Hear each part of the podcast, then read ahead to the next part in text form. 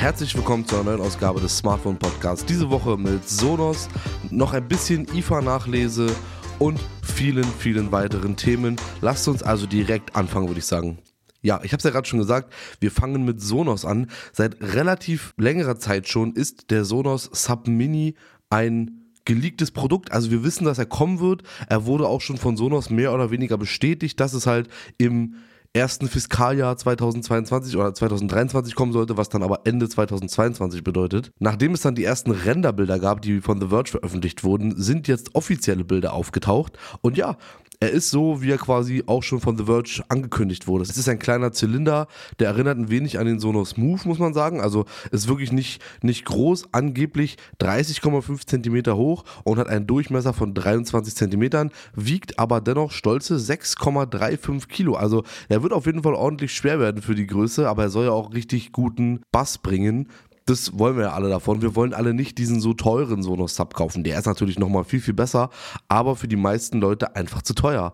Deswegen wird dieser Sonos Sub Mini hoffentlich bald auf den Markt kommen. Und wie gesagt, es steht immer noch im Raum Oktober bis Dezember. In diesem Zeitraum soll das Ding noch kommen. Hoffen wir mal, dass Sonos das Weihnachtsgeschäft mitnimmt. Das würde mich sehr freuen. Ich werde mir den auf jeden Fall anschauen, denn ich suche auch immer noch eine gute Ergänzung zu meiner Sonos Beam. Ich habe letzte Woche schon relativ viel von der IFA erzählt. Ich war dann auch da am Samstag und habe mich umgeschaut. Es war sehr, sehr cool nach so langer Zeit, also drei Jahre so ungefähr jetzt endlich mal wieder auf der IFA zu sein und einfach mal riesige Hallen voller Technik sich anschauen zu können und auch ein bisschen zu gucken, was so auf uns zukommt. Natürlich war die Smart Home Halle sehr, sehr interessant und da war für mich das Highlight, dass man am Stand von Eve Meta ausprobieren konnte. Sie haben quasi so einen Versuchswürfel aufgebaut. Da war dann ein Google Home Assistant drauf und ein Amazon Echo aufgebaut und natürlich auch ein HomePod, aber das, das geht ja eh schon.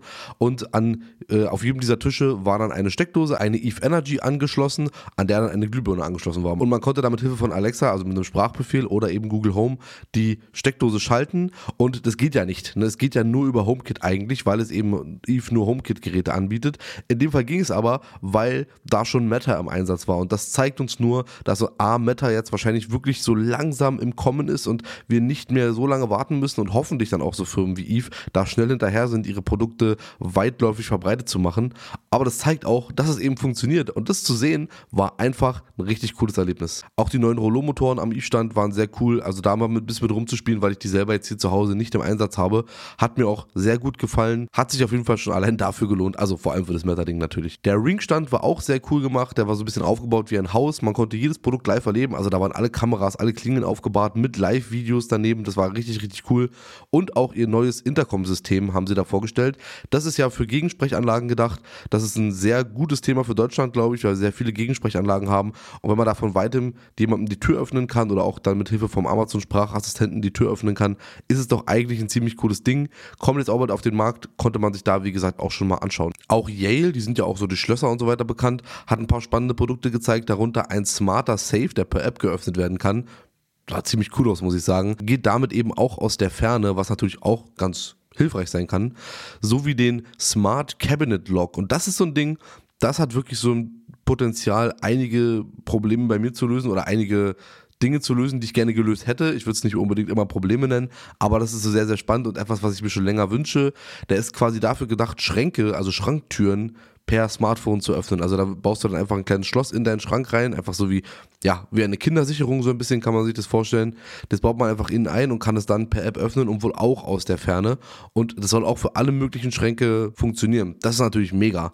Jetzt ist die eine Sache, die, aus der ich nicht so wirklich schlau geworden bin, ob da auch NFC ein Thema ist. Also ob ich einfach mein Telefon ranhalten kann. Wenn ich jedes Mal dann noch die App öffnen müsste, das wäre natürlich etwas sicherer, ja, aber NFC wäre halt einfach schneller und cooler und es geht ja dann auch nur mit meinem Telefon. Auf jeden Fall kann man damit dann Dinge vor anderen, ja, schützen, ja, oder andere vor den Dingen schützen, die da drin sind. Wenn man da jetzt an Kinder denkt, so Alkohol oder irgendwelche anderen Dinge, an die die Kinder nicht ran sollen, kann man den Schrank damit verschließen und da kommt dann auch niemand ran. Auch nicht, wenn jemand den Schlüssel findet dazu oder sowas. Ja, sowas gibt's ja auch. Das war auf jeden Fall ähm, sehr, sehr cool anzusehen. Dann hat Nuki, die aber offiziell scheinbar irgendwie nicht da waren, hinter verschlossenen Türen noch ein neues Keypad vorgestellt. Das habe ich ja auch hier verbaut, also das Keypad für das Schloss. Da gibt man dann einen Code ein, der öffnet dann das Nuki-Schloss. Das kann sehr hilfreich sein, falls man wirklich mal irgendwie das Telefon Telefon nicht dabei hat oder das Telefon alle ist und die Apple Watch irgendwie auch oder so.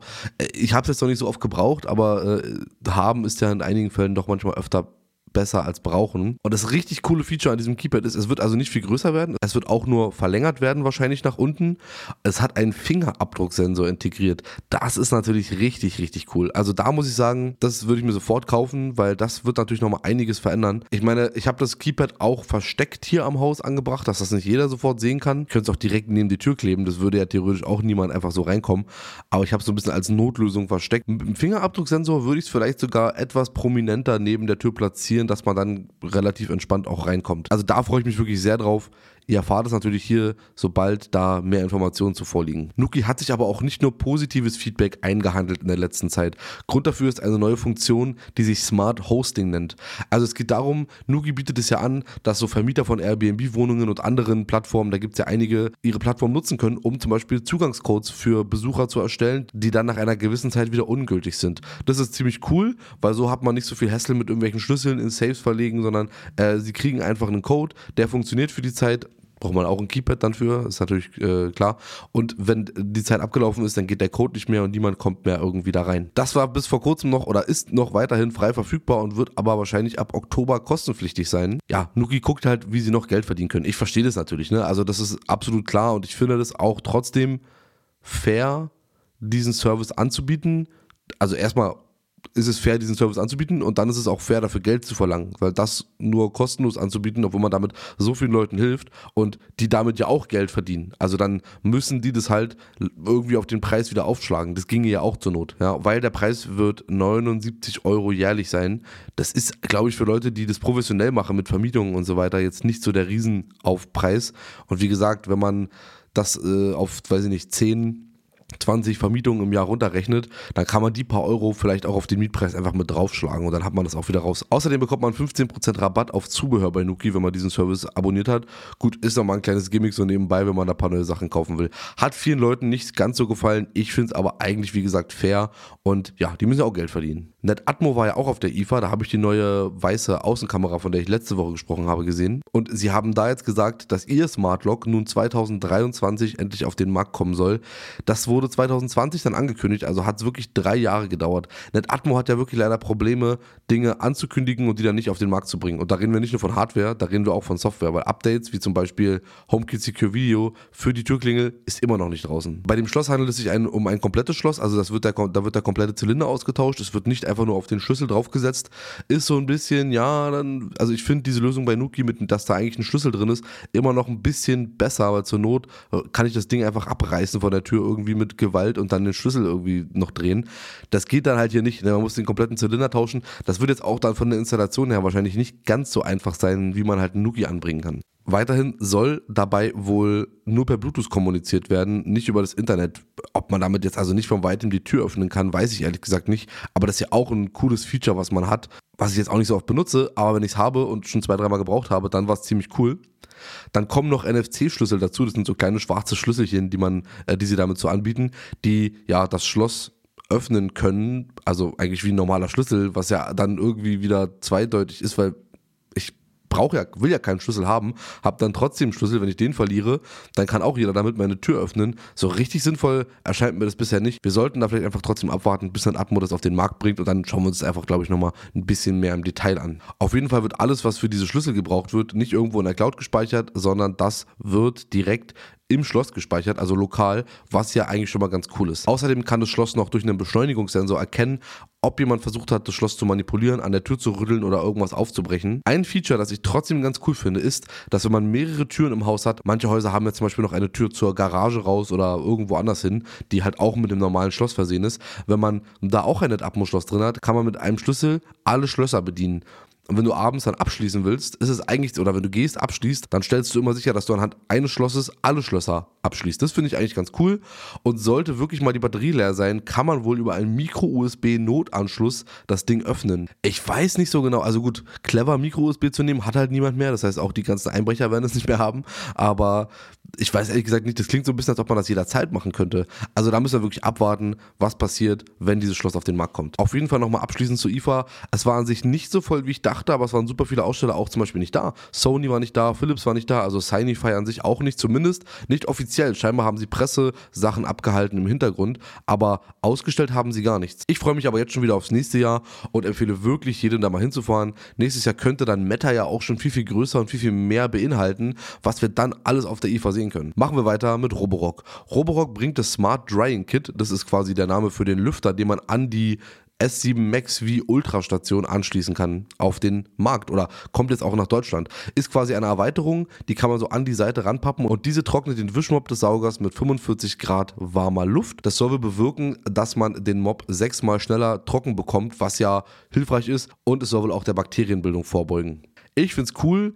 Natürlich ist sowas immer schöner, wenn es direkt im Dock integriert ist, aber wenn man es einfach easy nachrüsten kann, ist es ja auch nicht so schlimm. Was ich ganz clever finde, der Strom wird vom Modul direkt aus der Station bezogen. Man benötigt also nicht zwingend noch eine weitere Steckdose, sondern steckt einfach noch ein Kabel hinten mit rein, montiert das Drying Kit an der Seite, da wo der Platz dafür vorgesehen ist und dann funktioniert es einfach. Also das ist schon mal sehr, sehr gut. Es kommt wohl in vier bis sechs Wochen auf den deutschen Markt und kostet 99 Euro.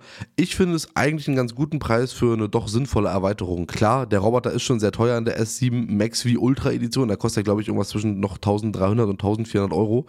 Dann nochmal 100 Euro on top. Aber wenn der Mob dadurch besser getrocknet wird, ist es eigentlich wirklich nicht schlecht. Und das muss jeder selber entscheiden, ob er oder sie das auf jeden Fall für sich benötigt. Dann noch zwei kurze Updates zum Schluss. Einmal aus der U-App. Jetzt lassen sich mit dem aktuellen Update Szenen dynamisch abspielen und die Geschwindigkeit kann man da auch einstellen.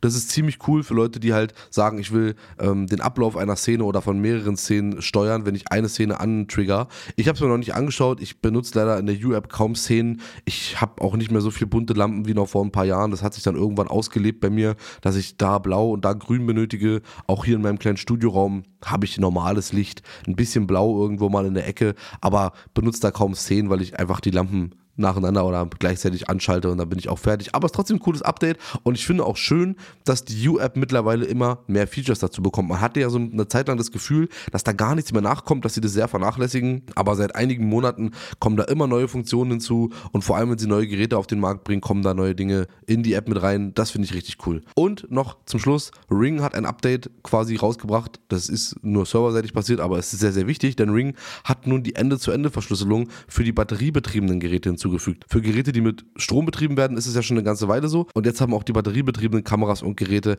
endlich die Ende-zu-Ende-Verschlüsselung. Das wurde auf jeden Fall Zeit, aber es ist schön zu sehen, dass das Feature jetzt da ist. Es ist einfach sicherer, es ist besser. Sie standen ja auch nicht so gut in der Presse da, deswegen. Und daher wurde es wirklich, wirklich Zeit, dass sie das jetzt rausgebracht haben. Das war es auch schon wieder mit den Smart Home News der Kalenderwoche 36. Schreibt mir gerne eine E-Mail an feedback at smart-wohn.de, ob ich was vergessen habe. Vielleicht äh, fehlt euch eine News, vielleicht fehlt euch ein Hersteller Hersteller oder habt ihr noch was von der IFA, was ihr gerne mit mir teilen möchtet, dann schickt mir das gerne. Ich höre mir das an und versuche das dann, wenn es passt, auch nochmal in die nächste Woche mit einzubauen.